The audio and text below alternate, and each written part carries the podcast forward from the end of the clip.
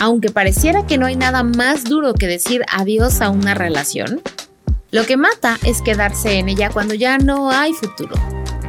Si ya no hay amor, empatía, respeto o un plan de vida, es momento de soltar. Lo dice el dicho y lo sabes tú.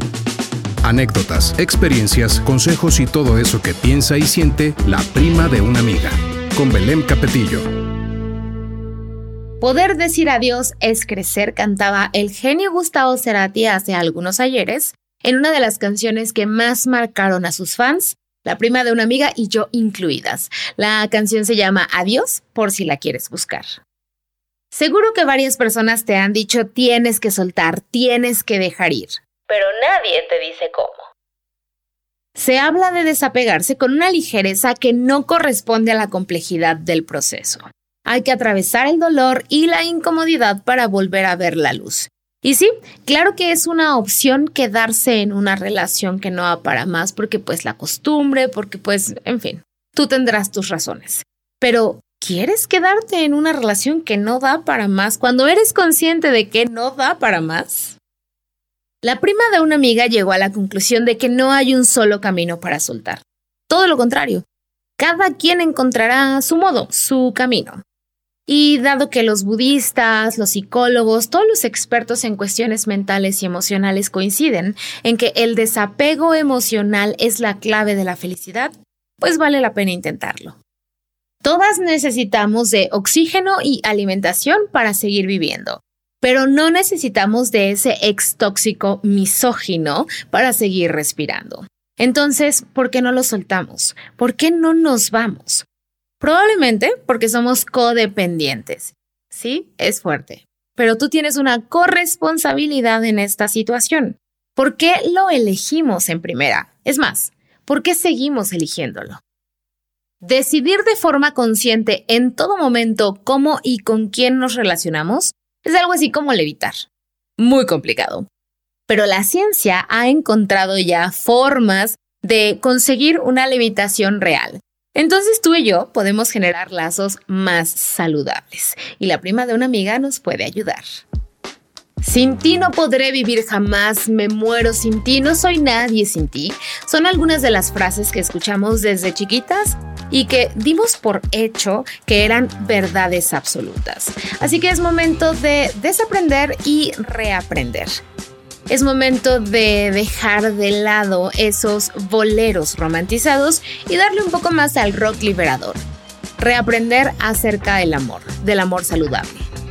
El desapego emocional es aceptar que la vida es cambio, que es lo único constante, que esa persona se puede ir hoy y tú puedes continuar.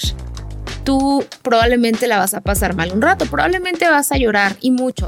Está bien, es parte de, pero vas a seguir, ya no te vas a aferrar. ¿En serio quieres en tu vida a alguien que se quede solo porque le ruegas que se quede? Puedes desear estar con otra persona, pero no necesitas de la otra persona para continuar con tu vida. Cuando tu estabilidad emocional no dependa de alguien más, estarás del otro lado. No es fácil, adelanto, pero es posible. Las relaciones de pareja son importantes, todo tipo de relación es importante, pero ninguna relación debería ser más importante que la relación que tienes contigo misma. Ninguna. En la India se enseñan cuatro leyes de la espiritualidad y tienen todo que ver con el desapego emocional. La prima de una amiga me las ha compartido y es momento de que yo lo haga contigo. La persona que llega a tu vida siempre es la persona correcta. Lo que sucede es la única cosa que podría haber sucedido. Cualquier momento en el que algo comienza es el momento correcto. Cuando algo termina, termina. La prima de una amiga juraba que dejar al innombrable era lo más complicado del mundo. Y la verdad es que no tanto. Resultó ser mucho más complicado sostener esa relación por tanto tiempo. El otro no es un villano. O quizás sí, pero no necesitamos esperar a que las cosas terminen con gritos y sombrerazos para decidir que es momento de alejarte de ahí. Que ya no se aporten nada positivo, que ya no tengan conversaciones interesantes, que ya no tengan un plan de vida es motivo suficiente, es razón suficiente para que te vayas de ahí. Suéltense. Eso es amor del bueno, del sano. Soltar es un acto de amor, propio para empezar. Y recuerda, poder decir adiós es crecer.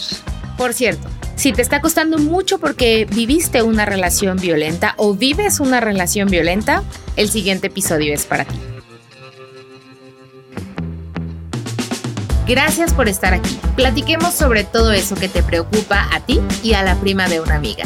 Sígueme en redes. La prima de una amiga soy yo en Facebook e Instagram y prima de una amiga en TikTok. Hasta la próxima. Adiós.